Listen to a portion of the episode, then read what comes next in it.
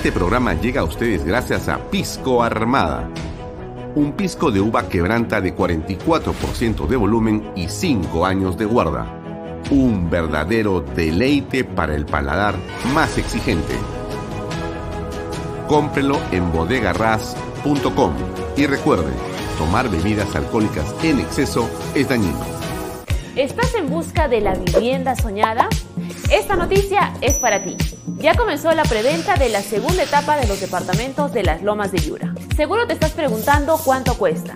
Gracias al bono de techo propio de 43.312.50 soles, tu departamento te sale a tan solo 85.087 soles. Es para no creerlo. Donde puedes vivir como siempre soñaste en el único proyecto de techo propio en Arequipa.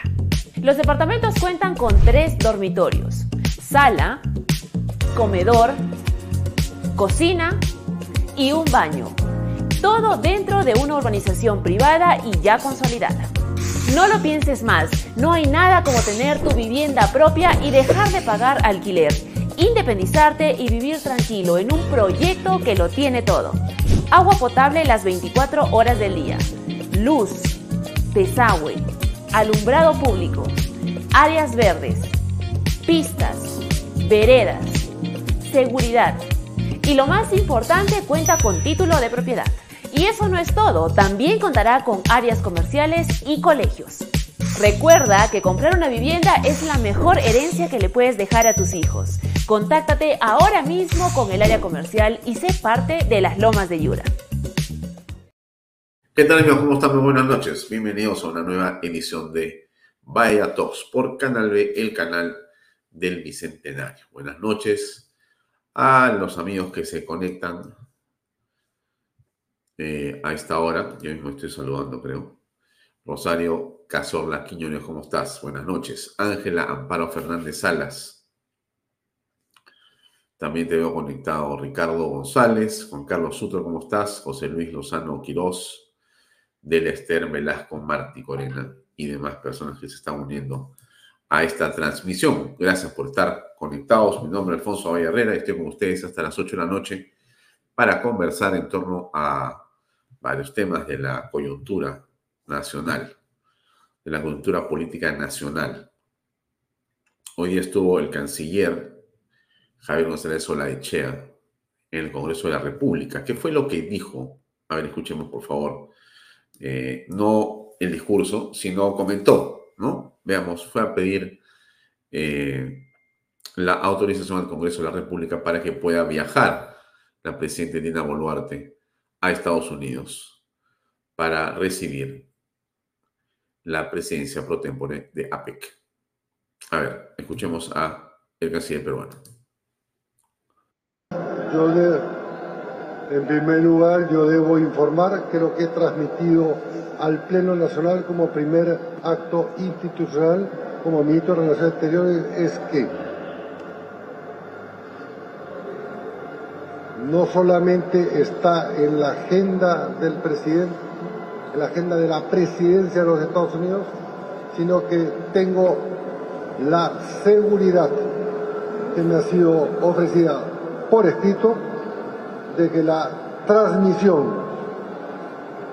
de que la transmisión de la presidencia pro tempore del presidente de los Estados Unidos a la presidente Boluarte está confirmada en la agenda oficial del presidente de los Estados Unidos.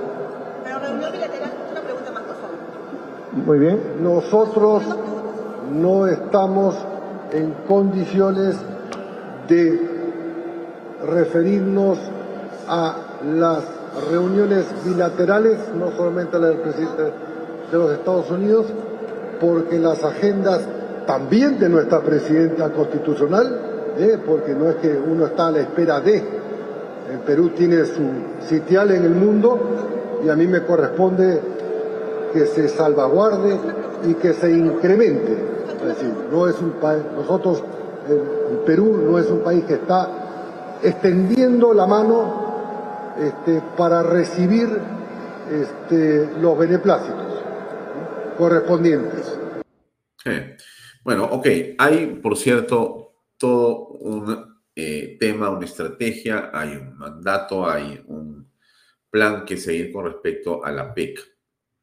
Lo que Perú puede conseguir, lo que Perú puede obtener, lo que le conviene a nuestra patria. Y por cierto, eh, ¿quién mejor que González Solaechea para explicárselo o sugerírselo a la señora Boluarte?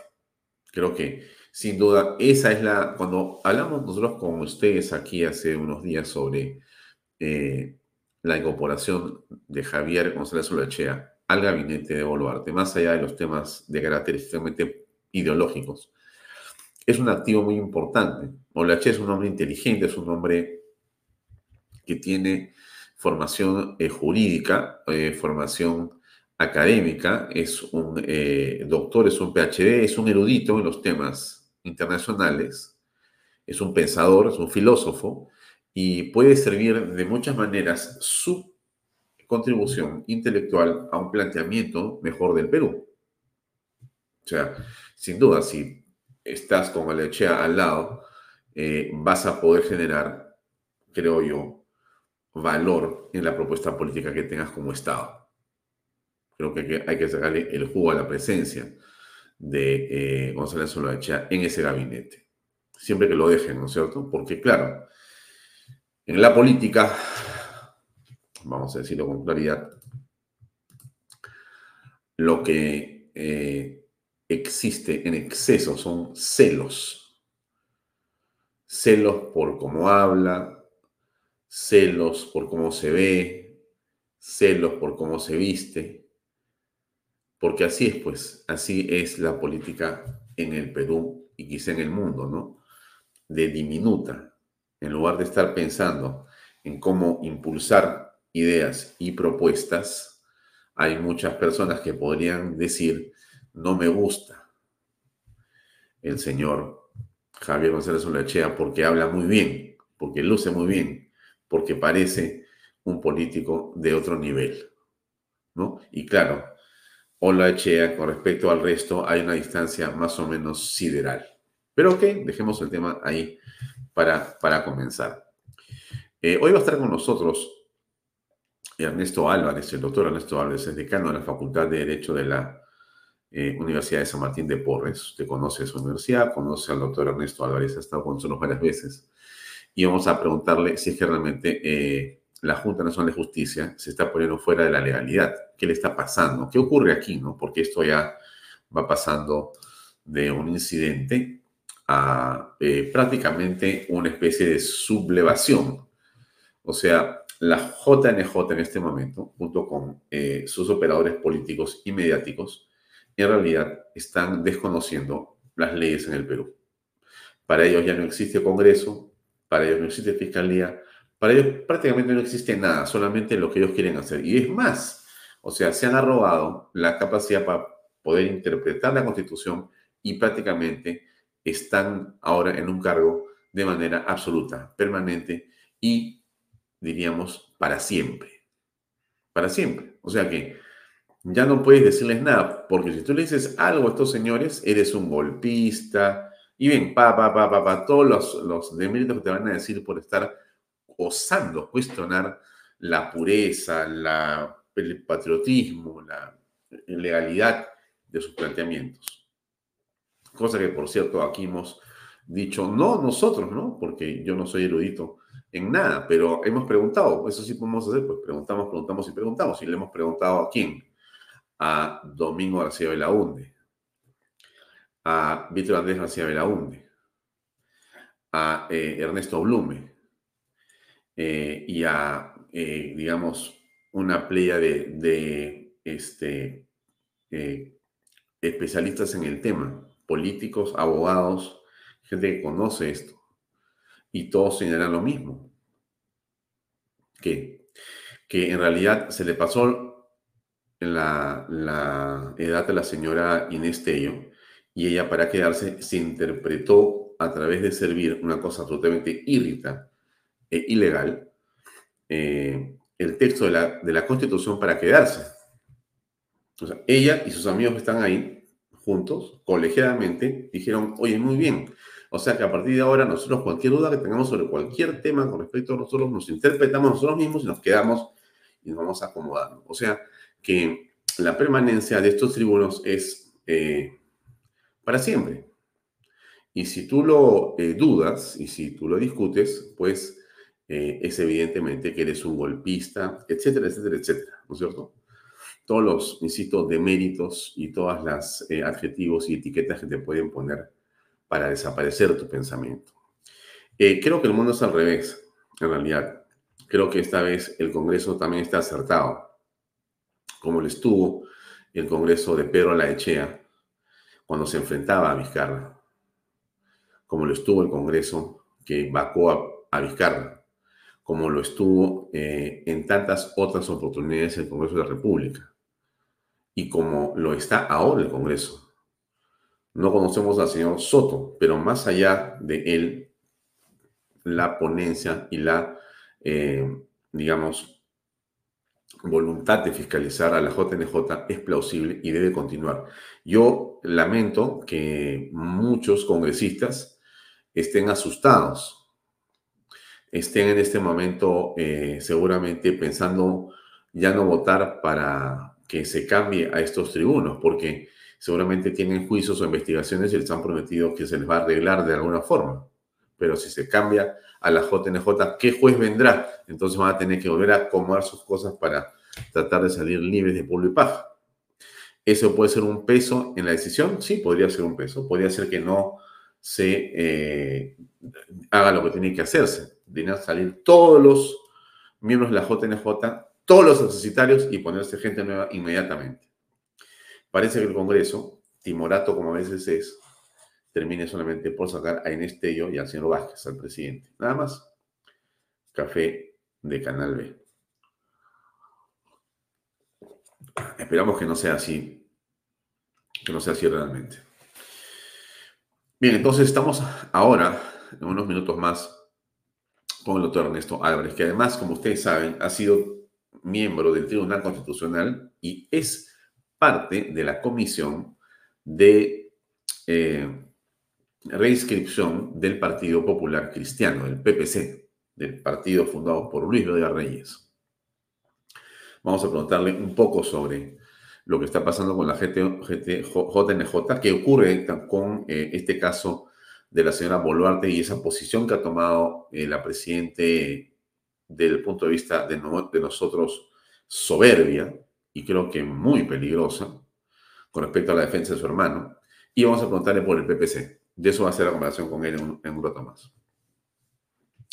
Bien, eh, a ver, algo que preocupa, déjeme salir de ahí un minuto y entro a esto que acaba de pasar. Hoy día está ocurriendo esto Exactamente en el distrito de Paucarcolla, donde los docentes de la Universidad Nacional del Altiplano han tomado la vía. Como podemos observar, los docentes están en plena carretera impidiendo el tránsito de diferentes vehículos que normalmente transitan por esta vía en la carretera Pono-Juliaca. En este lado de la vía podemos observar gran cantidad de vehículos que están y precisamente también... Estamos nuevamente ya con Atilio Alejo, con quien regresamos en vivo. Adelante compañero, ahora sí te escuchamos.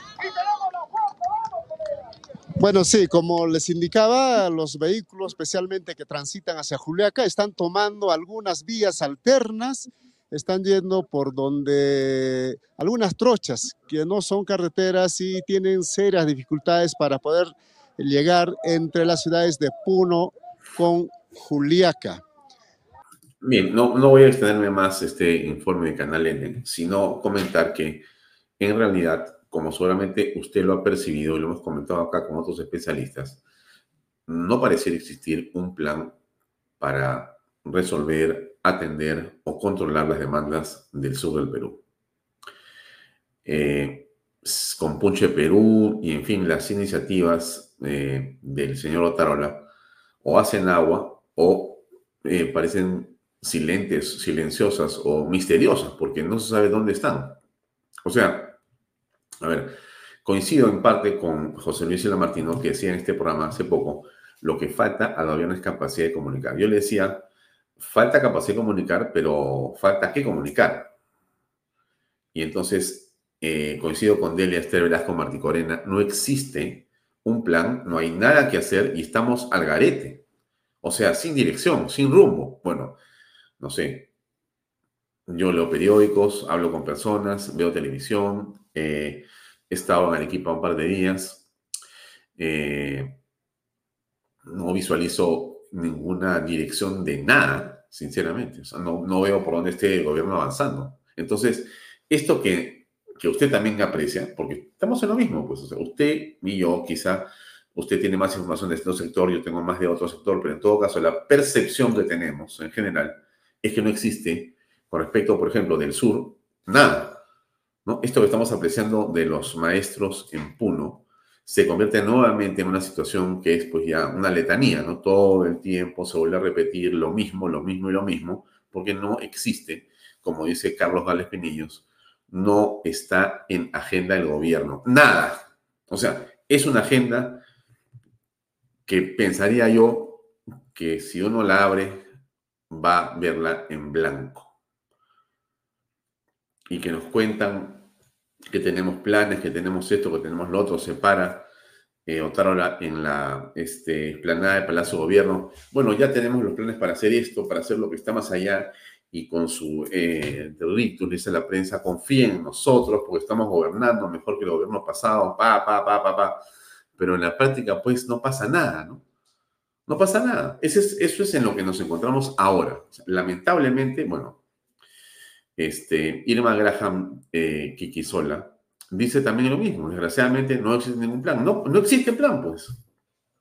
Nos andan cuenteando y cuenteando y cuenteando. Da pena en mí, pero sí, miren, yo, yo creo que el gobierno debe continuar. O sea, me parece que sería pues un exabruto tratar de sacar a la señora Boluarte para instalar un gobierno pues con Soto y compañía o no se sabe bien con qué. Pero yo también creo, Rosario, que hay mucha soberbia y cuando tú ya tienes encima la soberbia que te ha sido inoculada o que consideras que es el camino para ser más fuerte o más valiente o como fuere que sea, eh, ya empiezas a perder el sentido de las proporciones. Eh, miren lo que dice este congresista de Perú Libre sobre la actitud de la senadora Dina Boluarte. Escuchen, escuchen, escuchen. Este no es alguien que quiere matar. Miren, pero a ver, yo le escuché y dije, bueno, realmente pues este, casi soy librista. A ver, escuchen. Parlamento luego de haberlo aprobado y ahí están los resultados. Así que el impacto negativo le rebota al Congreso por haber aprobado esta ley inconstitucionalidad, inconstitucional. No, no, nosotros no vamos, vamos por la derogación y si hay que hacer una, una regulación ahí, hay que hacer una reforma constitucional, que es lo serio que se tiene que trabajar.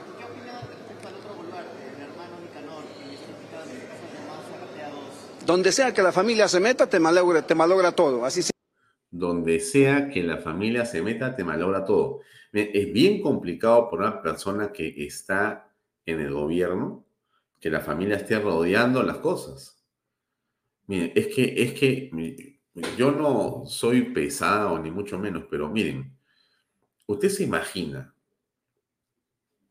a un ministro de Estado despachando con su esposa al costado o diciéndole a la esposa, a ver, tú, por favor, ¿me podrías ver estos temas? Es imposible, ¿no es cierto? O sea, usted va a pensar que es una broma. Usted podría imaginar eh, a un presidente, no, ¿cómo se llama? A un gobernador regional con la esposa o con los hijos o con la hermana despachando, o un alcalde sentado con la esposa despachando los temas de la alcaldía. O sea, esos que hacen eso estarían locos, ¿no es cierto? Locos. Ya, ahora bien, la presidencia de la República es algo aún mucho más complejo, pero mucho más complejo, porque uno está pues cerca de ese poder cuyos, digamos, tentáculos o cuya influencia es gigantesca, para lo que sea. Bueno, sigamos escuchando al congresista. A ver un proyecto personal, una, un proyecto empresarial, societario, o en este caso en el gobierno, peor. Está clarísimo. ¿Usted cree que no tiene injerencia o incidencia el hermano? Obviamente, o sea, no nos, no nos tomen de ingenuos tampoco. Bueno, puede ser también, pues, ¿no? Porque eh, sabemos cómo Pedro Castillo se rodeó también de personas que en su mayoría ahora están en las cárceles o están fugados. Eso le pasó por no tomar en cuenta a su bancada y a su partido, ¿no? se ha citado al señor Boluarte eh, para acudir a esta sesión. ¿Qué va a ocurrir? Ah, Bueno, eh, los hechos son recientes. Esperemos que lo convoque y esperemos que el señor venga también para responder. Eh, sabemos que la agenda es este, amplia en esa comisión y el congresista Wilson Quispe eh, seguramente lo está agendando, ¿no? Sobre que la presidenta diga que su hermano puede reunirse con quien le dé la gana. Creo que quien ha asumido una postura de atrevimiento es ella, ¿no? O sea, imagínese la, la osadía que tiene la señora de decir que, eh, mire, que a mi hermano puede hacer lo que quiera. Ni siquiera un poco de decencia, un poco de calma y paz, como parece que quiere hacernos creer y quiere hacernos pensar que, que así estamos en el país cuando realmente estamos en medio de violencia. Ella quiera de alguna manera justificar los actuados de su hermano. Mu- Muy lamentable también, penoso su reacción. Muchas gracias a ustedes. Bien complicado. A ver, Nicolás Boluarte, él es el hombre, ¿no es cierto? Nicolás Boluarte. Eh, se le ha abierto una carpeta fiscal y se le está investigando por presunta colusión agravada y tráfico de influencias. Esa investigación va a durar ocho meses, o sea, ocho meses va a estar la fiscalía revisando las cosas que hace el señor Nicolás Boluarte, hermano de la señora presidenta Dina Boluarte. Hay presuntos actos de eh, corrupción relacionados a obras públicas en Cajamarca. ¿Qué cosa dice eh, la carpeta fiscal? Dice, ante la existencia de elementos indiciarios que generan una sospecha sobre la presunta comisión del delito de colusión agravada, así como el de tráfico de influencias, corresponde aperturar una investigación preliminar a efectos de practicar diligencias urgentes e inaplazables. O sea, esos son los argumentos del Ministerio Público. Entonces, ¿quiénes están metidos en esa investigación? Nicanor Boluarte, Segarra, hermano de la presidenta Dina Boluarte. Nada menos. Se ha incluido a siete personas. A ver, ¿dónde están las siete personas? Acá está. Nixon Hoyos Gallardo, Noriel Chingay Salazar, Jorge Chingay Salazar, Antonio Chingay Salazar, Víctor Hugo Torres Merino, Edwin Ugarte Nina y Michael Carlos Aranda Ladera. Este caso para la fiscalía tiene carácter complejo. Por eso han dado ocho meses para hacer un montón de diligencias, tomar declaraciones de los implicados, los testigos y demás. Entonces, esto de lo que ha ocurrido, ¿no es cierto? Eh, es en la provincia, en la, perdón, el alcalde de Nanchoc, en eh, Cajamarca, él recibió 20 millones de soles en cinco horas distintas y todo esto ocurre coincidentemente con visitas hechas al hermano de la señora Boluarte y a otras personas vinculadas entre ellos. Alguien dirá, no puedes estar molestando a la señora Boluarte, que ella señora es una señora pues este, impoluta, ¿no es cierto? Santa.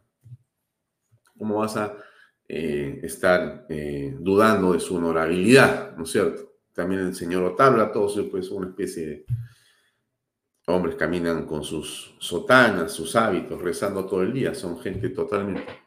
Miren, lo que pasa, amigos, es que nosotros ya hemos visto esto eh, en una película permanente, pues, ¿no? Más bien yo pensaría que si tú no sospechas es porque eres un sonso o eres un cómplice. Lamentablemente es así, pues. Además, también volar, eh, otra hora diciendo, pues no, esto es el gobierno pasado, ¿no? El gobierno pasado es el gobierno de la señora Boluarte con el señor Castillo, ¿no? 16 de 17 meses, o sea, tampoco es pues que ella estuvo y pasó por ahí un ratito, ¿no? Tomando un café y después lo dejó gobernando Castillo, estaba ahí, ¿no? Y se acuerdan ustedes el discurso, si él se va, yo me voy. No se fue. Y ella nunca vio nada. Nada, ella no vio nada, nada. O sea, la corrupción que hemos visto todos nosotros, que estábamos acá, o sea, usted y yo, señora, increíble, señor. Nosotros que no tenemos acceso al gobierno, estamos mirando desde acá y miramos toda la corrupción. Esto, esto, esto, todos los días decíamos, este es el colmo, que aquí, que allá, que aquí, que allá. Ella estaba sentada al costado del presidente de la República como ministra de Estado y ella no veía nada. No escuchaba, no veía, no leía, no sentía nada.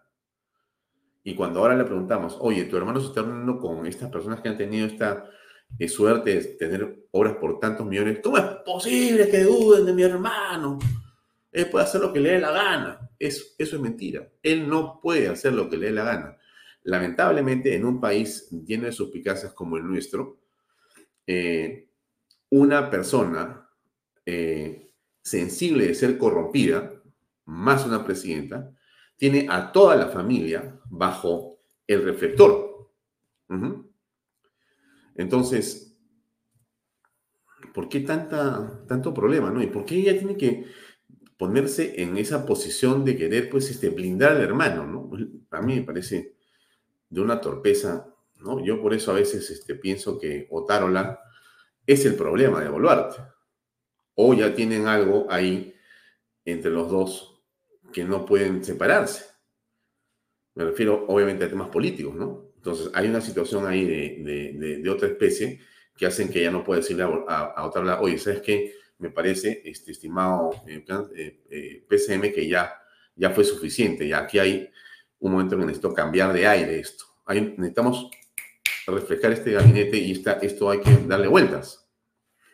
No sé, ¿no? Yo, yo pensaría eso, pero yo creo que la señora Boluarte no piensa eso, ella piensa que las cosas están más o menos bien, ¿no? Em, ahora, muchas cosas que decir con respecto a este tema de la policía de orden, ¿no? Que finalmente fue mandada al archivo, ¿no es cierto? Eh, pero una pérdida de tiempo, uno, un engaña muchachos. Miren, es, es, por eso es que yo insisto que la impresión que todos tenemos todo el tiempo es que este gobierno parece que se sentara a decir que gobierna cuando está frente a las cámaras de televisión.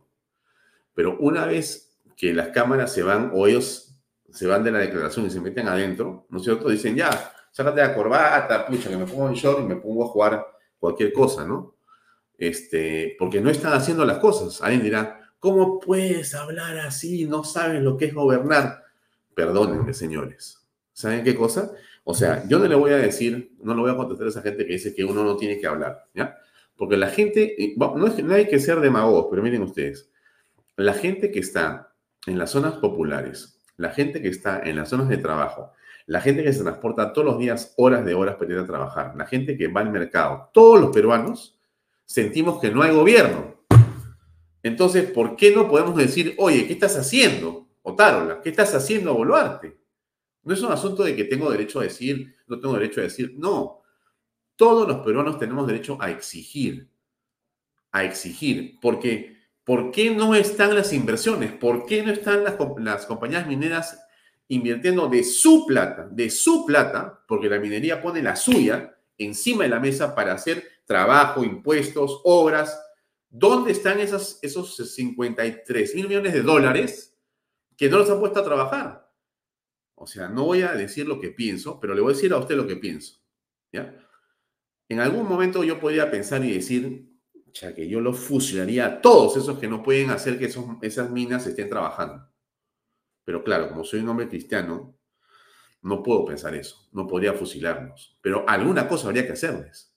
Porque no es posible, señora, señor, que sabiendo la importancia que tiene la minería en el país por la cantidad de industrias conexas y puestos alternativos y complementarios que desarrolla, los impactos sociales, económicos que genera la minería formal, la más importante minería posiblemente del mundo en los estándares que tenemos en el país. Esa minería, esa minería no se pone a trabajar. O sea, estamos locos, tenemos el mineral en la tierra, enterrado, tenemos las prospecciones hechas, tenemos los proyectos listos y la plata en el banco. ¿Y qué dice el gobierno? Vamos a esperar.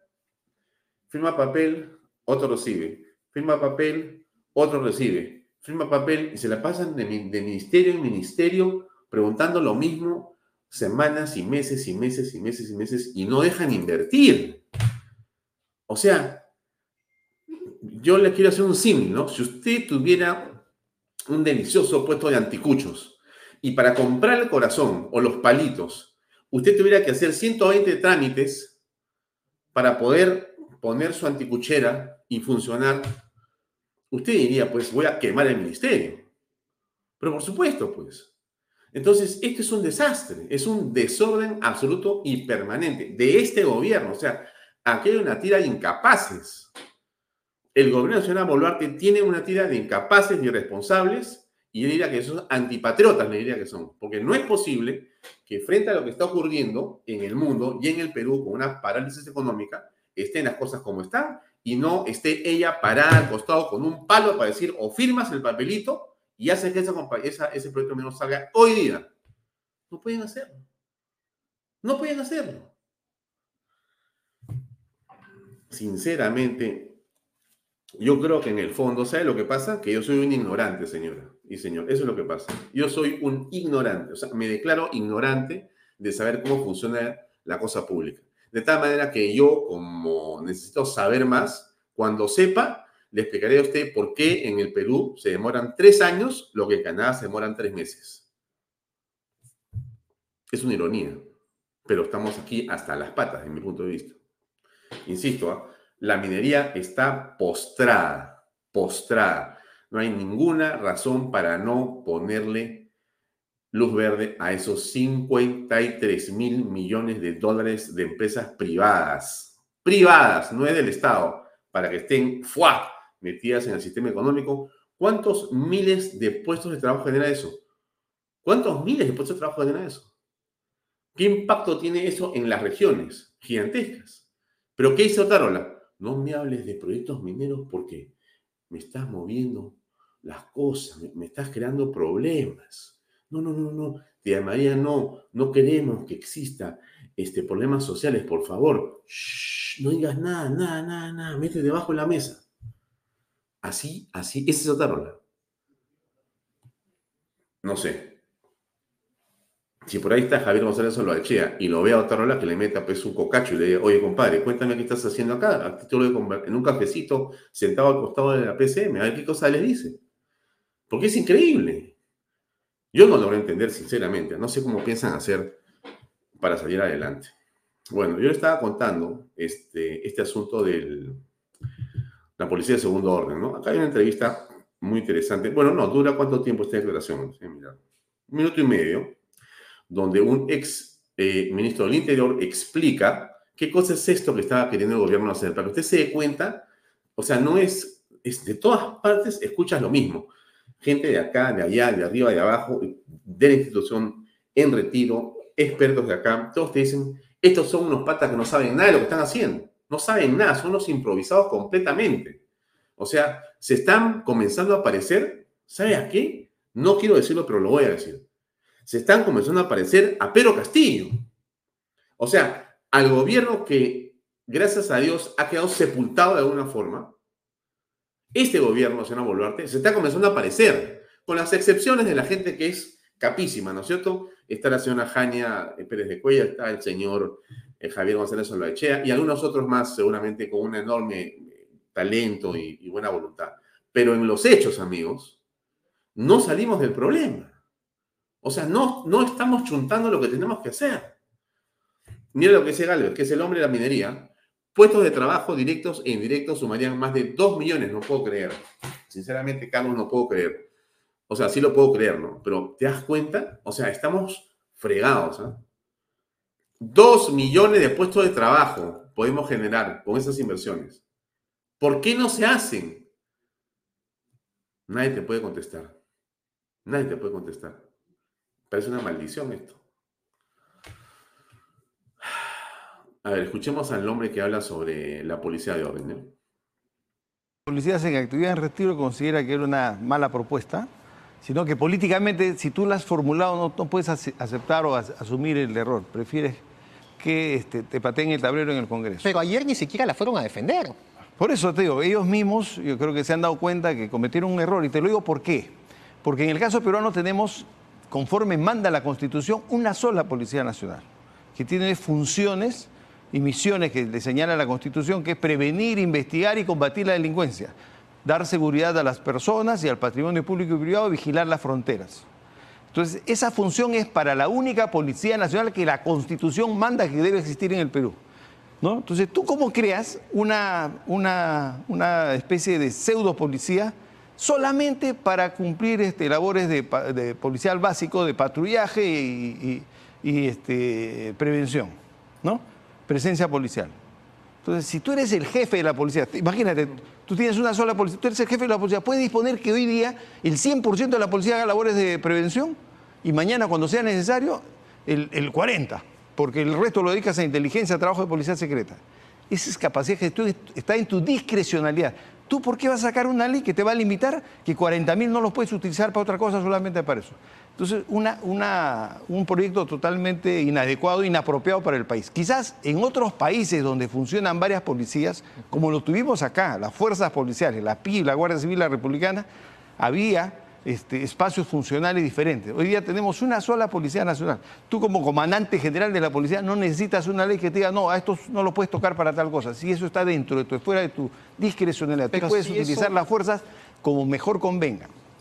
Miren, a ver, señores, otra vez, ¿ya? La única manera de combatir a esta criminalidad es potenciando a la Policía Nacional del Perú. No es quitándole atribuciones, no es creando una policía alternativa, no es sacando la Fuerza Armada a las calles. Disculpen que yo discrepe de eso. Pero ¿usted cree que vamos a poder luchar contra los criminales sin patrulleros? Es imposible, pues estamos hablando, ¿saben qué? Esto de la seguridad es exactamente igual a lo que pasa con la minería. O sea, otro ejemplo claro de absoluta incapacidad y indiferencia. Ahora, alguien me va a decir, no puede ser tan duro, pues demasiado duro con el gobierno. Alfonso, no lo puedes comparar con Castillo. Este era un loco de mente terrorista. Boluarte ha corregido las cosas. Mira, piénsalo bien, ¿no? Ya. Entonces, voy a parar para decir lo siguiente. Miren, es que nosotros, señora y señor, tenemos que juzgar las cosas por los efectos y, los, las consecuencias. Y los efectos y las consecuencias de lo que hace el señor Boluarte no están ayudando. O sea, es imposible eh, aplaudir o mirar con más o menos un poco de esperanza una gestión presidencial que no dice nada, porque esta señora solamente abre la boca para decir que se va de viaje y después no dice nada, o para prender al hermano, después está muda. O sea, esto es inconcebible. Disculpen ustedes, pero yo no lo puedo entender. Y con la policía, usted, usted es tan peruano como yo, y usted conoce nuestras calles igual que las conozco yo usted voltea la cara y cada patrullero que pasa no le da pena, no se le hace el corazón así porque lo ve hasta las patas, sucio, viejo, chocado. Cada vez que pasa un patrullero le suena algo más. Yo no sé cómo manejan esos hombres ahí adentro. Y esos son los patrulleros con los que se defienden de eh, el narco, digamos, las, las, las hordas de criminales que tienen dinero del narcotráfico y de todas partes, que tienen fusiles nuevos, armas nuevas, carras nuevas, computadoras, celular, tienen todo. Aquí el señor dispara una bala, tiene que pagar la bala. Estamos mal, esto está mal, mal, mal, mal, mal, mal, mal. El gobierno no está haciendo lo que tiene que hacer. Las dos cosas, ¿ah? miren ustedes, hablamos de seguridad, yo no veo nada, el ministro del Interior ya, pues, o sea, ojalá que lo censuren, porque si no lo censuran esta vez ya no sé qué va a pasar. ¿ah? Creo que vamos a salir a marchar con los puneños ahí para hacer algo acá, porque esto es imposible. Imposible. O sea, ese ministro de Interior tenía que haberse hizo, ido hace rato. Bueno, el de defensa, pues, parece que está inamovible, ¿no? Alguna vara tendrá con quién, no sé. Pero ese defensa, hasta la vista baby. Y, y al de minería me gustaría conocerlo, porque no sé si es hombre o mujer. Pero realmente, si veo los efectos del ministro de Minería, otro que debería ser, pues, no sé, inspectorado para siempre, ¿no? Impresionante. Eh, me queda ya nada de tiempo, ¿no? Casi un minuto nada más para pasar a... ¿Cómo estoy de tiempo? No sé. ¿Dónde está mi asesor de tiempo? No veo ningún, ningún mensaje por aquí. Acá está, acá está. Ah, ok. O sea que a, a este tiempo ya comienzo con la entrevista, ¿no es cierto? Ya, perfecto. Ya, entonces todavía me quedan unos minutos más. Eh, estuvo acá el coronel de la policía del Perú, Max Anguamán, jefe de la Dirección contra el Terrorismo. Una deferencia que tuvo con este programa. Agradezco a la policía, al comando de la policía. A través del comando de la policía, agradezco al ministro del Interior, a quien critico como ustedes han visto. ¿No es cierto? Ok, pero así es la vida, pues uno critica las cosas que le parece que están mal. Estamos en libertad, se llama libertad de expresión, ¿no es cierto? Ya. Pero igual no quita que uno pueda agradecer, ¿no es cierto? O sea, que le agradezco al ministro, al comando de la policía, evidentemente el comando de policía no es un ente político, es un ente técnico. Y la policía tiene la deferencia de eh, aprobar la entrevista, mejor dicho, que venga a nuestros estudios el señor coronel Max Anguamán. Ha dicho varias cosas importantes, ustedes han visto la entrevista. Un hombre, además, Anguamán es ese tipo de policías que pues uno, frente a este tipo de policías como Anguamán, uno tiene que, que sensibilizarse y decir, necesitamos pues más Anguamanes, ¿no? O sea, Anguamán debería, ser hombre, debería estar, aparte de estar en la DIRCOTE, debería estar dictando todas las noches una cátedra. Porque ese hombre tiene décadas luchando contra el terrorismo y con resultados. O sea, si no fuera por Anguamán y su equipo de gente, estaríamos muertos. Así le digo, señora, muertos. Pero, ¿no? ¿Qué dice Anguamán, no? Entre las cosas que ha dicho. Le pongo estos, estos cachitos para que no olvidemos. ¿Ya? Ahí va. Captación. Después de adoctrinamiento. Y al último infiltrarlo en diferentes... Pero eso está escrito, eso está en el, en el plan de construcción del Sendero Luminoso. Eso lo descubrimos hace muchos años. No olvidemos que Abimael Guzmán Reynoso dejó la lucha popular, que eran los atentados que le estoy mencionando, para pasar a una lucha política, que es justamente esto. Y creo que hay eh, personas que no tienen conciencia de que es así, ¿no? Creen que no estamos y que algunos dicen inclusive, eh, coronel Anguaman, que eh, Sendero Luminoso y el MRTA ya no existen. Les invito a, a, que vean lo que está pasando hoy en día. Si se puede decir que no existen. Una opinión de trabajo están más vigentes que nunca. Están más vigentes que nunca. No sé cómo amplificamos lo que dice Anguamán. Hacemos un spot, ponemos unos avisos en panelería en todo el Perú y podemos... El terrorismo está más vigente que nunca. Entonces, ¿qué parte no comprendemos?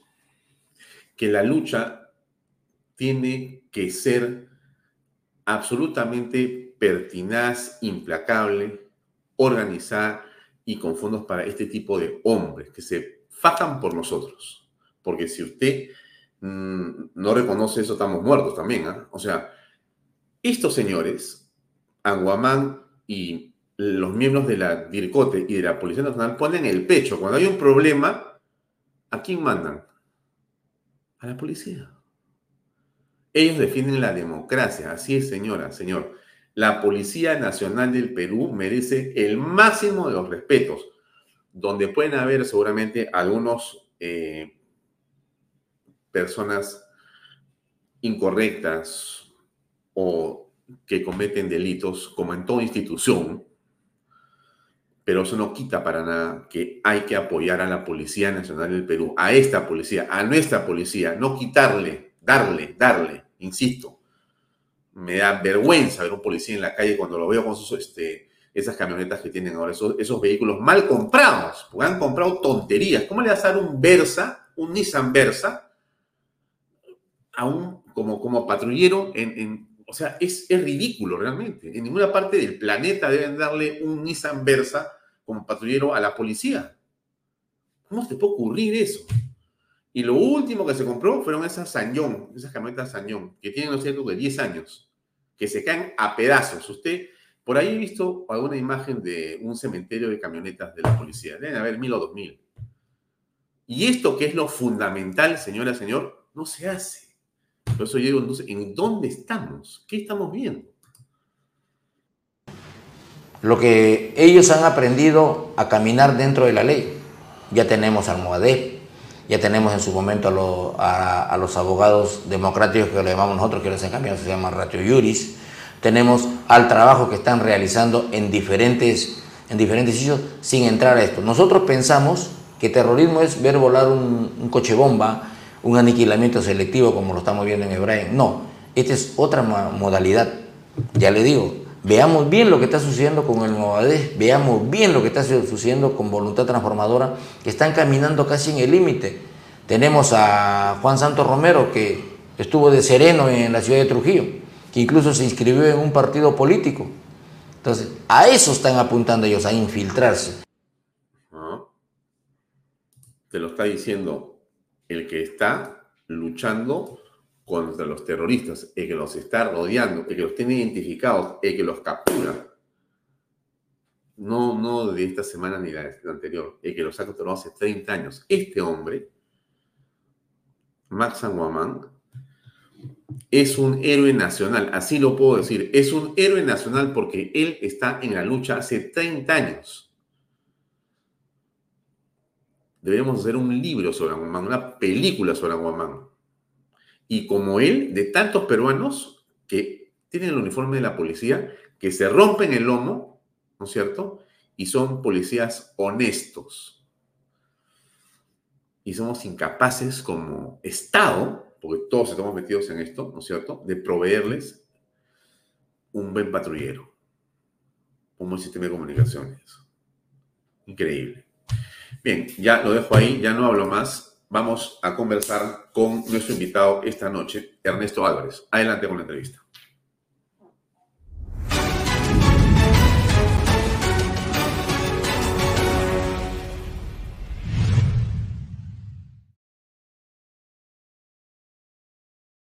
¿Qué tal, Ernesto? Buenas noches, gracias por acompañarnos. buenas noches, Alfonso. Un, gusto siempre estar en este espacio. Eh, ¿Cuál es eh, tu lectura de lo que ha ocurrido el día de ayer con estas idas y venidas entre lo que hacía el JNJ, la cita que existía para el debate público y la presentación de los magistrados de este ente, eh, y bueno, la intervención del el Poder Judicial, la denuncia que hace la congresista Patricia Chirinos, finalmente la postergación de la este, debate y votación y finalmente hoy también ha pasado para otro momento. ¿Qué piensas al respecto? ¿Qué, qué, lees tú ahí? Eh, lo principal es que hay que tener en cuenta eh, el, el, escenario principal. Esto es eh, una, una guerra que se desató a partir de que se, se desenvuelve, se devela las investigaciones en Estados Unidos sobre la corrupción de las empresas brasileras. A partir de allí surgen por lo menos dos grandes partidos políticos, y llamo partidos políticos porque son organizaciones de carácter permanente y que tienen coherencia entre la acción política de todos sus miembros para procurar un bien comunitario. En este caso, la Junta Nacional de Justicia responde al partido político que no tiene un nombre todavía, pero de aquellos vinculados a Odebrecht y, y por eso fueron impulsados por Vizcarra. Vizcarra, en su búsqueda de impunidad, no podía de ninguna manera ponerse en manos de una administración de justicia que no le fuera proclive y que él no la pudiera manipular.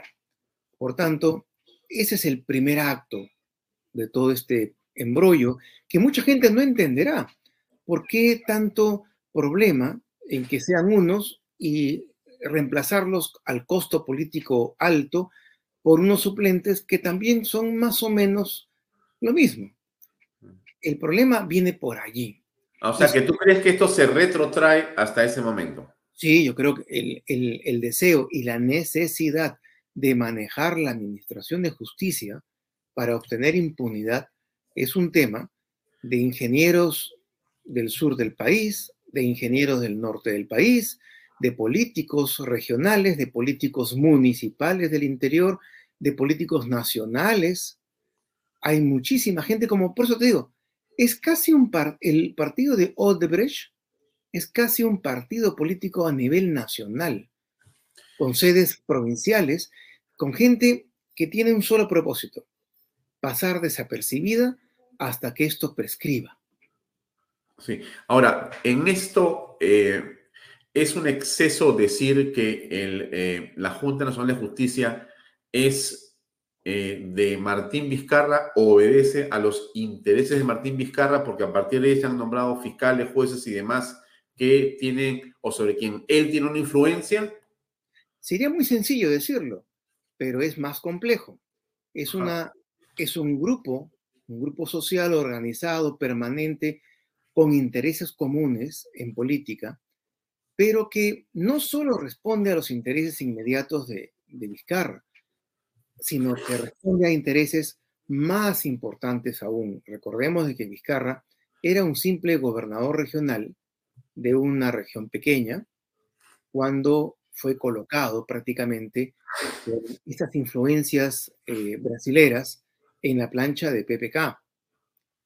Eh, entonces, pero hay mucho más de por medio, hay mucho más gentes y grupos, quizás incluso más importantes social y económicamente que el propio Vizcarra, a los cuales les interesa seguir manejando la Administración de Justicia. Ahora bien, los integrantes de la Junta Nacional, cuando fueron elegidos, curiosamente designaron en un alto cargo, tengo entendido, si mal no, si no estoy equivocado, como secretario general o un cargo así muy relevante en la Junta, a quien redactó, a quien hizo las preguntas, los cuestionarios, de forma tal es, eh, eh, sería em, no, eh, no demasiado imaginativo pensar que este nombramiento es un agradecimiento a preguntas filtradas.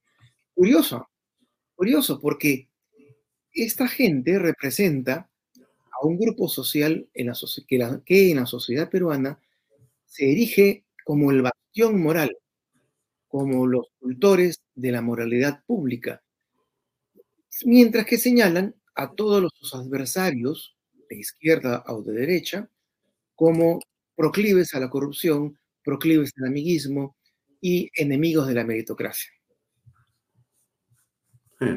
Bueno, eh, entonces, entonces quiere decir que estamos frente a un partido político prácticamente moderno, digamos, porque tiene eh, medios de comunicación, tiene operadores políticos, tiene gente que está en el Estado, gente que está en los medios, gente que está, digamos, en la opinología, consultores y grupos de poder diversos. Exactamente, y que tiene y sabe perfectamente cómo defenderse porque sabe cuáles son sus puntos más débiles entre ellos la Administración de Justicia. Ahora, en ese proceso es de que los congresistas han visto cómo es insuficiente una sentencia del Tribunal Constitucional que señala clara y taxativamente que no se puede abusar de, los recursos constitucionales, de las demandas constitucionales en tutela de derechos fundamentales, cuando se trata de procedimientos administrativos parlamentarios incompletos, inconclusos, que sería muy discutible pensar o afirmar de que van a concluir necesariamente con una sanción. Por tanto, eh, la teoría de los derechos fundamentales señala que el amparo requiere o la vulneración evidente de un derecho fundamental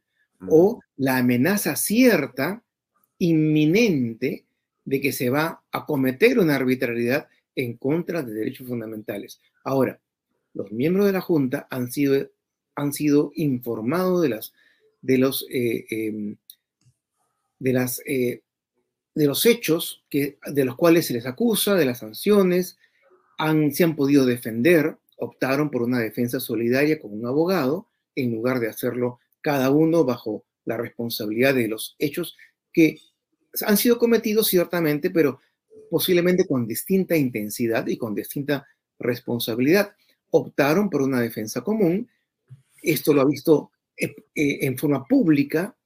Por tanto, no se aprecia una evidente violación de un derecho fundamental más allá de una simple posición política de eh, impedir que el Congreso realice su labor y encuentre con los votos de acuerdo al artículo constitucional necesarios si sanciona a todos, a una parte o a ninguno. La suspensión por parte del Poder Judicial o el, eh, la orden de suspensión de este proceso, eh, desde tu punto de vista, es una interferencia al Poder Legislativo? Es una interferencia eh, que es muy irresponsable por parte de la sala, porque si no hubiese existido la sentencia del Tribunal Constitucional, hubiéramos pensado en que eran jueces garantistas cuyo extremo celo eh, demandaba pues eh, una respuesta del Congreso eh, informando de que se habían cumplido todos los requisitos, todos los procedimientos del debido proceso, todo lo necesario para que ellos puedan defenderse, etc. Pero después de la sentencia del tribunal, que es muy clara, ahora, hay, algunos que dicen, pero sí deja abierta la puerta a que pueda ser eh, válido un amparo frente a una violación de derechos fundamentales en sede parlamentaria. Por supuesto, claro, hubieran sido desquiciados, pues, lo del tribunal si hubieran cerrado absolutamente la puerta. Por supuesto, el sentido común nos indica de que cualquier persona, cualquier funcionario que sea acusado y que no se le digan cuáles son los cargos, o que no se le permita defenderse, o que no se le permita el acceso al expediente al abogado, o que se viole pues el debido proceso, es obvio de que cualquier juez tiene que amparar a esa persona y exigir que el Congreso realice pues eh, eh, un procedimiento adecuado a la Constitución. Allí sí se menciona, se debe repetir el axioma no hay zona exenta de control constitucional. Pero no es el caso. Y no es el caso. El tribunal ya dijo, no, aquí no puede haber abuso. Si no hay una violación de derecho fundamental evidente, pues tiene que responder la persona como cualquier otra persona y asumir su responsabilidad y asumir su defensa. Y si es el caso, asumir su sanción. Pues, eh, eh, nadie, nadie, aunque no, aunque sean estas personas, nadie está exenta, ya parafraseando el axioma, nadie está exento de asumir responsabilidades ante el tribunal, la sala o el juez que le toca de acuerdo a la Constitución. Ya, ahora, esa, esa, esa orden del Poder Judicial de suspender de manera provisional el proceso, desde tu punto de vista, eh, es ilegal y por lo tanto deberían ser los jueces que han eh, tomado esa decisión ser acusados de prevaricato. ¿Hay ahí un delito? Sí, hay, hay, hay dos delitos, hay abuso del derecho y prevaricato. Eh, es evidente, o sea, hay, hay, hay, normas, hay normas constitucionales, normas legales, el Código Procesal Constitucional, que determinan de que no se puede, de que un juez o una sala no puede hacer exactamente lo contrario que lo dicho en una sentencia del Tribunal Constitucional. Y ante eso el Tribunal Constitucional tiene que reaccionar. Y lo que me temo es de que el Congreso también reaccione de una manera muy similar al discurso de Vizcarra cuando se presentó eh, eh, defendiéndose de la moción de vacancia con ínfulas y con soberbia eh, sobresaliente y provocó la reacción de los congresistas. Hoy en día, los congresistas han visto nuevamente menoscabadas sus atribuciones, ha, visto el, grupo, el, pleno del Congreso, ha visto de que sus mandatos, sus procedimientos, sus eh, requerimientos son burlados son despreciados por jueces que no son ni siquiera superiores, son jueces provisionales. Y ahí viene el otro, la otra madeja del tema, se presenta a la Junta como si fuese el órgano que ha cautelado estos tiempos eh, la imparcialidad y la eficiencia de la Administración de Justicia. Pero hoy en día vemos de que nunca ha sido más corrupto ni más manipulado el Poder Judicial por parte de tirios y troyanos. Entre, entre esos motivos, por la grave composición de todas las salas con jueces provisionales, de forma tal que los que nos escuchan pueden ustedes suponer que un juez titular maneja la sala con cuatro o tres o cinco provisionales, toda la sala a veces son provisionales, que son jueces de primera instancia y que dependen del dedo del presidente de la Corte, del presidente del Distrito Judicial, para mantenerse en ese lugar que no les corresponde por mérito o regresar al lugar de origen con todo lo que eso significa en cuanto a prerrogativas de carácter profesional. Entonces, si, si el gerente de la empresa puede conformar un comité que domine para la adquisición de bienes con su secretaria, con su asistente y con dos eh, portapliegos de su propia oficina, imagínense lo que está haciendo hoy en día la Administración de Justicia a nivel nacional. Increíble. Ahora, eh, ¿qué va a ocurrir? Patricia Chirinos ha entablado una demanda, la Fiscalía ha abierto un proceso. ¿Cómo ves eso? Eh, tiene que seguir su curso. El Ministerio Público seguramente va a culminar en el más breve lapso, porque tampoco es cuestión de, de, de emular esas investigaciones que demoran años y que no concluyen en nada, sino que por interés de la sociedad, esta etapa preliminar pues debe concluir en el más breve tiempo y abrir proceso. Y continuar con la, con la siguiente etapa preparatoria para, para eh, encauzar a, estos eh, tres eh, jueces que han actuado en contra de la ley y en contra de la constitución, no solamente en contra de la ley. Y de paso, revisar los antecedentes, porque, por ejemplo, ya se habla de que uno de ellos tiene, tiene graves investigaciones, es un juez sumamente discutido, ¿no es cierto? Y nosotros ya sabemos que cuando un juez es discutido es porque definitivamente eh, tiene problemas que eh, enfrentar. Y ya será motivo para que una eh, nueva composición ojalá, de, la Junta Nacional de Justicia pueda debatirse constitucionalmente para ver si realmente en el Perú, donde no se realizan concursos públicos transparentes o imparciales, realmente deba provenir la, la cúpula de los jueces Ah. de, de personas ajenas o se deba emular al único modelo que ha arrojado imparcialidad e independencia política de los jueces, que es el modelo del Consejo Superior de Justicia italiano, que propició justamente el fenómeno Tayentópolis. Discutamos eh, cosas ya de fondo, pero salgamos de estos eh, tejemanejes, de estos tinte- tinterillajes, porque esta gente eh, lo único que está haciendo es seguir hundiendo la justicia peruana.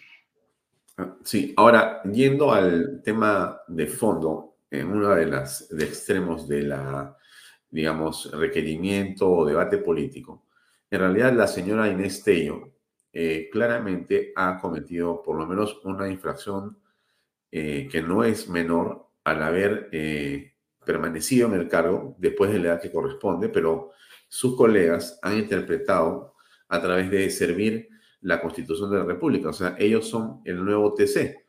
Eh, ¿Esto es en realidad razón suficiente para poder decirles que dejen el cargo? Sí, el, el problema es de que esa interpretación fue antojadiza. Uno. Dos, servir no tiene nada que hacer con los miembros de la Junta Nacional de Justicia. Se- está fuera de su ámbito de competencias. Dos. Tres, la persona que absorbió la, la consulta no es abogada. entonces se ha interpretado la Constitución en contra de su propia letra, de la literalidad, y en contra de la jurisprudencia del tribunal, también de paso, que ha señalado en, múltiples amparos presentados por, por Supremos, de que cuando uno llega por cualquier motivo a incumplir uno de los requisitos originales para tener un cargo público, pues llega el momento de dejar ese cargo público. Eh, hay casos eh, ya resueltos por el Tribunal Constitucional, por ejemplo, de que algún juez era presidente del Jurado Nacional de Elecciones y consideraba que como su periodo como presidente del Jurado Nacional de Elecciones era, mm, iba a ser más largo que la edad que, te- que debía con- eh, eh, considerarse para ser juez supremo, podía quedarse como juez, como, como presidente de la- del, del jurado. Y eso el tribunal le dijo que no era cierto. Cuando uno incumple por edad, en este caso, el- el eh, la condición de juez supremo, también tiene que dejar la presidencia del Jurado Nacional de Elecciones. En el mismo caso, cuando alguien incumple el, uno de los requisitos para ser miembro de la Junta Nacional de Justicia, simple y llanamente no puede seguir en el cargo. Esa interpretación es antojadiza, es iletrada, es inválida y las personas que solidariamente lo asumieron tienen que también asumir su responsabilidad. Ahora, pero este, existen, eh, bueno, no sé si llamarle constitucionalistas o neoconstitucionalistas, pero existen este, expertos que señalan lo contrario a lo que tú dices, Ernesto. Y dicen más bien que no, que ella podría quedarse eh, más tiempo y que finalmente eso no ser una razón para pe- pedir que dejen el cargo, ¿no? Ni ella ni otras personas.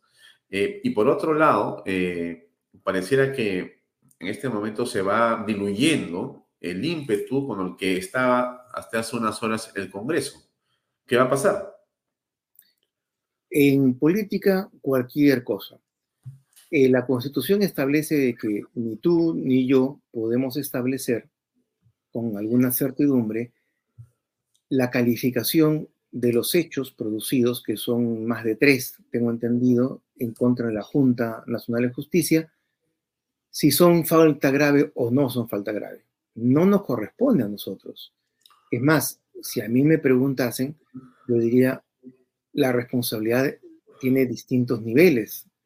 Eh, una cosa es sinestello, otra cosa es el- el- su- son sus colegas, el colegiado, que quizás por no hacer problema, por caer simpático, eh, aprobó esa pésima interpretación.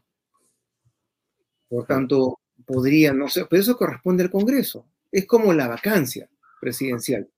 No nos corresponde ni a ti ni a mí juzgar si las conductas eh, eh, que se han llegado a establecer y que son ciertas por de un presidente de la República constituyen una, una falta de, de- de moral permanente o si el Congreso debe llamar la atención o simplemente en vía de ejercicio político, de sanción política, censurar al presidente del Consejo de Ministros y no al presidente en sí, etcétera. Esos son, son, son eh, pensamientos y condicionamientos de orden político.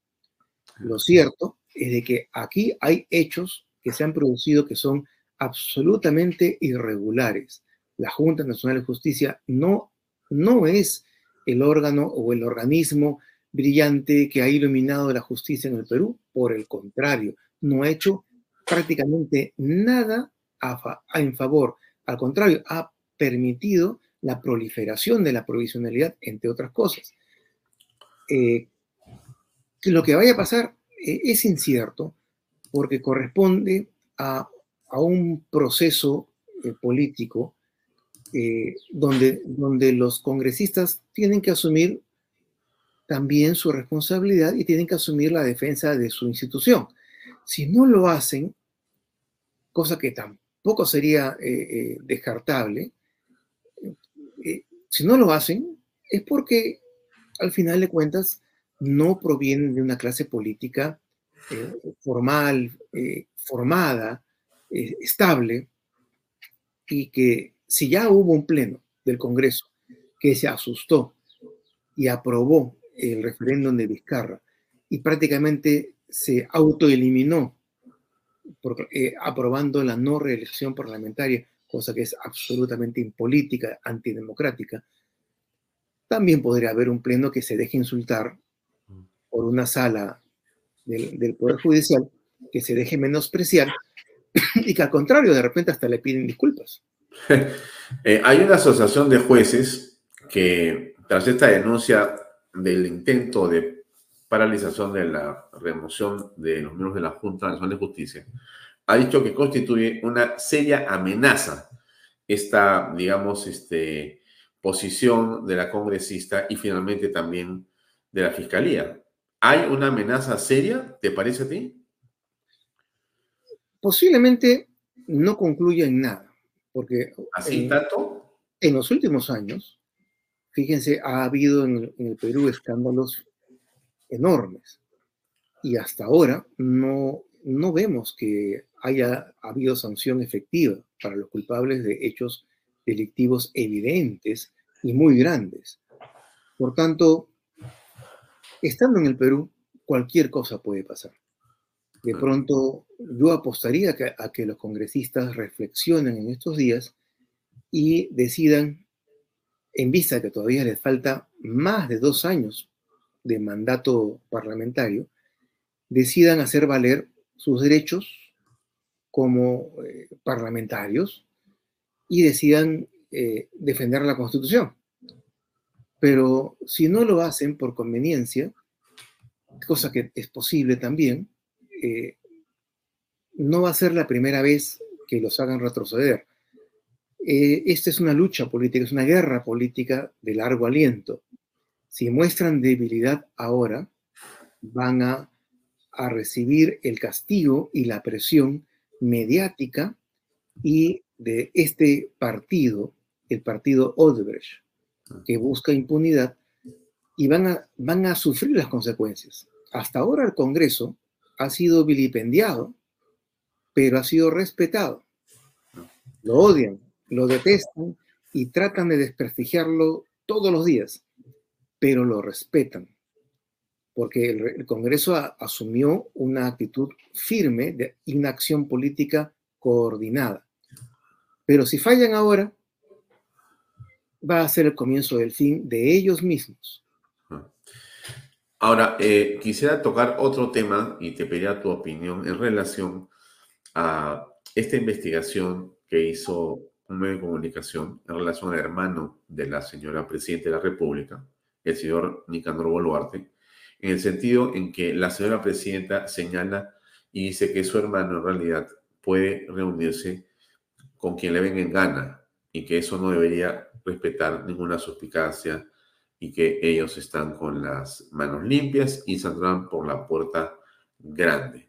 Eh, esa explicación o esa posición de defensa de la señora Boluarte, más allá de, digamos, el hecho que sea su hermana o su hermano el implicado, eh, desde el punto de vista de la legalidad, eh, ¿qué significa?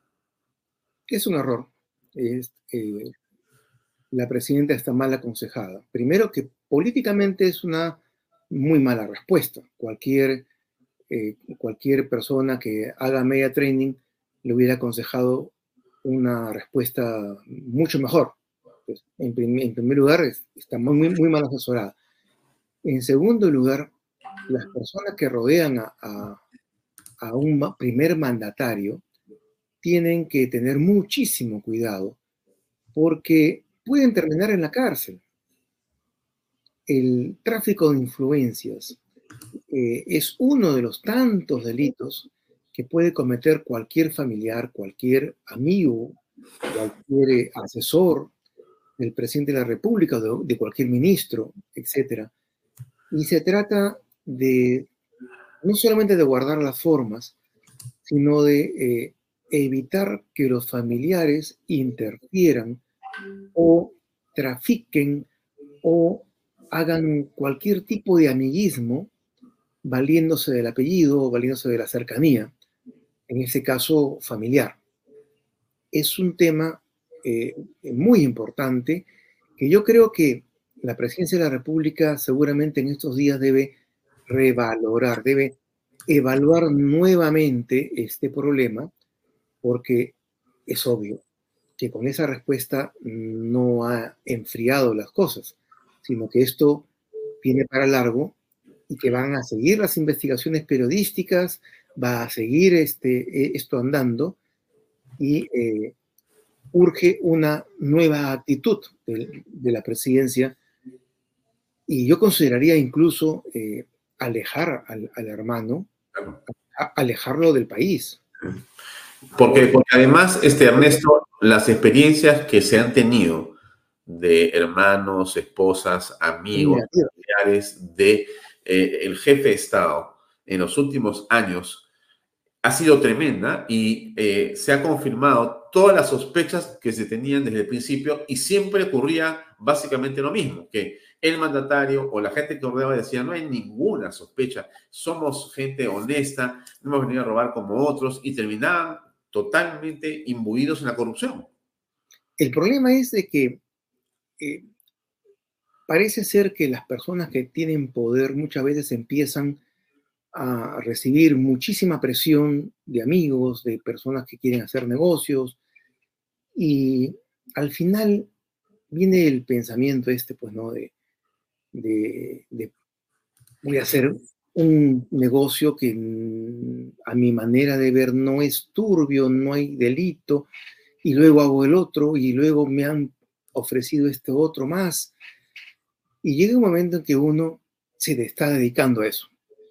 Entonces, lo, mejor, el mejor consejo que se le podría dar es cortar por lo sano y enviar al hermano al extranjero. Ahora, eh, en las últimas horas se ha producido una incorporación al gabinete, con la salida de la señora Gervasi y la incorporación del doctor Javier González Olaechea como canciller de la República, que, dicho sea de paso, hoy estuvo en el Congreso, eh, sustentó el viaje de la señora Boluarte y en los pocos minutos el Congreso aprobó el quinto viaje presidencial a PEC, ¿no? Bien, eh, pero tu lectura de lo que ocurre con esta incorporación al gabinete, ¿qué cosa es? ¿Cómo, cómo ves esto, Ernesto? En, en primer lugar, me parece que la, la, anterior canciller, que era diplomática de carrera, recibió un cargamontón injusto. Yo creo que allí hubo otra vez malas expresiones del propio Palacio de Gobierno, que no tiene asesoramiento correcto en materia de comunicación pero la elección del nuevo canciller yo la considero acertada. Es una persona eh, de una inteligencia brillante, de una trayectoria académica y profesional brillante, hijo de diplomático además, y con contactos muy importantes en Estados Unidos y en el extranjero. Por tanto, ya, ya era momento de fortalecer la Cancillería que es, dicho sea de paso, uno de los pocos bastiones de, de prestigio nacional, digno de orgullo nacional.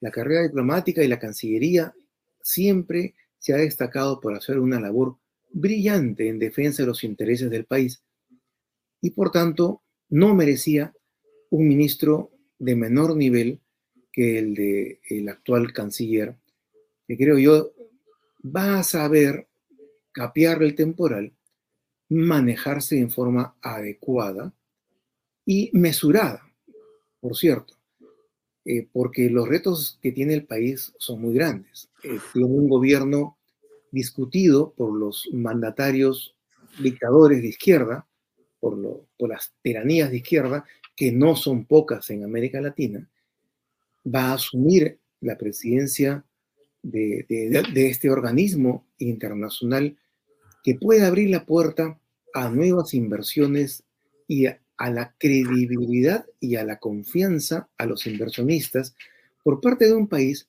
que, si bien es cierto, ha tenido muchos altibajos políticos en los últimos años, pero puede presentar una estabilidad económica y una, sobre todo, una capacidad de crecimiento singular y yo creo que quizás la mayor de, de Sudamérica. Por tanto, considero que es atractivo eh, eh, invertir en el país, pero por eso mismo el canciller tiene que hacer un trabajo fuerte y la presidenta de la República tiene que salir al extranjero a saludar, a conversar, a reunirse con unos y con otros y eh, brindar confianza, esencialmente. No quisiera dejar la oportunidad sin comentarte o preguntarte por el PPC. Entiendo que tú eres parte de un equipo de gente donde está Carlos Neuhaus, eh, está Javier Bedoya de Neri y otras personalidades eh, cercanas al Partido Popular Cristiano. ¿Nos puedes contar lo que tú sabes con respecto del proceso de inscripción del partido? Sí, aprovecho para, para quejarme. lo he hecho como académico y ahora lo hago como, como pepecista de eh, la excesiva burocratización de la política partidaria en el país. Nos piden más de 60 eh, comités provinciales, con locales, ¿ah? con, con letrero y local, como se hacía la política en el siglo pasado. Eh, pero lo importante es de que hemos podido recoger a un grupo de gente bastante numerosa, por cierto, que anhelaba que se retomen las banderas primigenias del PPC, que recuerden ustedes se separó de la democracia cristiana porque ésta decidió izquierdizar su programa y su interpretación del ideario. Es así como hemos recogido, aún siendo burocráticamente, formalmente partido nuevo, hemos recogido el viejo ideario de 1967, de Bedoya, de Ramírez del Villar, de Polar, de Alaiza, porque nos representa. Es el momento en el Perú de realizar una política seria, de buscar el bien común, pero desde el desarrollo de modelos económicos serios, transparentes, donde se privilegie al, emprendedor, se privilegie al que trabaja, al que produce, y eh, no se eh, premie a aquellas personas que buscan el subsidio, que buscan el mercantilismo, que buscan la ganancia fácil a través de la cercanía con el poder. lo que decía Bedoya en los 70 y en los 80, que por cierto Bedoya debió haber sido el gran presidente del Perú en 1980 y enfrentar al terrorismo en su etapa inicial. Pero como no lo tuvimos, hemos encontrado que las mismas frases, los mismos postulados de Bedoya son plenamente vigentes hoy en el Perú. ¿Logrará el PPC vencer ese burocratismo antes de fin de año? Yo confío que sí, hemos cumplido ya todos los requisitos que nos señala la ley. Estamos en manos de los fiscalizadores del jurado para eh, que den el visto bueno a los comités en, las provincias y den el visto bueno a las fichas de inscripción partidarias que eh, han sido presentadas con bastante eh, em, eh, exceso para evitar cualquier problema, además que han sido recogidas por militantes. Aquí no han habido personas pagadas, eh, personas que, hayan hecho ese trabajo en un, en un garaje de una casa. El PPC es un partido muy curioso. Desde, Caballero a Paje, todos creemos mucho en las formas en los programas, en la doctrina y sobre todo en la honestidad de nuestros actos. Entonces, a nosotros nos produciría muchísima vergüenza que al cabo de un tiempo se descubriera como con Perú posible, de que todo se hizo en un garaje o que eh, nos sorprendieran regalando galletas a personas para que firmen.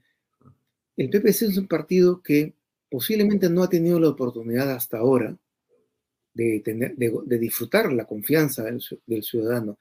Pero confío en que sí lo va a tener porque en este momento, después de tantos desastres y catástrofes y de, piratas y de filibusteros que han gobernado y que han pasado por la política, yo creo que es la hora del PPC. Ah. Tu feeling, tu pensamiento para terminar con la entrevista, Ernesto, tu feeling sobre eh, la posibilidad de que el PPC logrando la inscripción y el término de los eh, eh, digamos, trámites que señalas y estando plenamente inscrito y habilitado, ¿tu feeling es de que el PPC iría eh, con una candidatura propia o que estarían dispuestos a integrar un frente más amplio con otros partidos? Ya lo han dicho tanto Carlos Neuhaus como Lourdes Flores, eh, la prioridad es coadyuvar a la formación de un frente democrático que se presente con un programa sólido, orgánico, una visión de país realista para ganar las elecciones. Esto significa postergar todo interés personal en aras del bien común, en aras del Perú, que es el mensaje final de Luis Bedoya Reyes. Bien. Ernesto, muchas gracias por tu tiempo, muy amable por esta conversación y estamos en contacto en otra oportunidad. Muchísimas gracias a ti, Alfonso. Gracias, buenas noches. Bien amigos, nosotros nos vamos a despedir. Eh, gracias por la compañía. Nos encontramos mañana viernes en una nueva edición de Bahía Talks por Canal B, el canal del Bicentenario. Gracias y buenas noches. Este programa llega a ustedes gracias a Pisco Armada. Un pisco de uva quebranta de 44% de volumen y 5 años de guarda. Un verdadero deleite para el paladar más exigente. Cómprelo en bodegarras.com y recuerde, tomar bebidas alcohólicas en exceso es dañino. ¿Estás en busca de la vivienda soñada? Esta noticia es para ti. Ya comenzó la preventa de la segunda etapa de los departamentos de las Lomas de Yura. Seguro te estás preguntando cuánto cuesta. Gracias al bono de techo propio de 43.312.50 soles, tu departamento te sale a tan solo 85.087 soles. Es para no creerlo donde puedes vivir como siempre soñaste en el único proyecto de techo propio en Arequipa. Los departamentos cuentan con tres dormitorios, sala, comedor, cocina y un baño. Todo dentro de una urbanización privada y ya consolidada. No lo pienses más, no hay nada como tener tu vivienda propia y dejar de pagar alquiler, independizarte y vivir tranquilo en un proyecto que lo tiene todo agua potable las 24 horas del día, luz, desagüe, alumbrado público, áreas verdes, pistas, veredas, seguridad. Y lo más importante, cuenta con título de propiedad. Y eso no es todo, también contará con áreas comerciales y colegios. Recuerda que comprar una vivienda es la mejor herencia que le puedes dejar a tus hijos. Contáctate ahora mismo con el área comercial y sé parte de las lomas de Yura.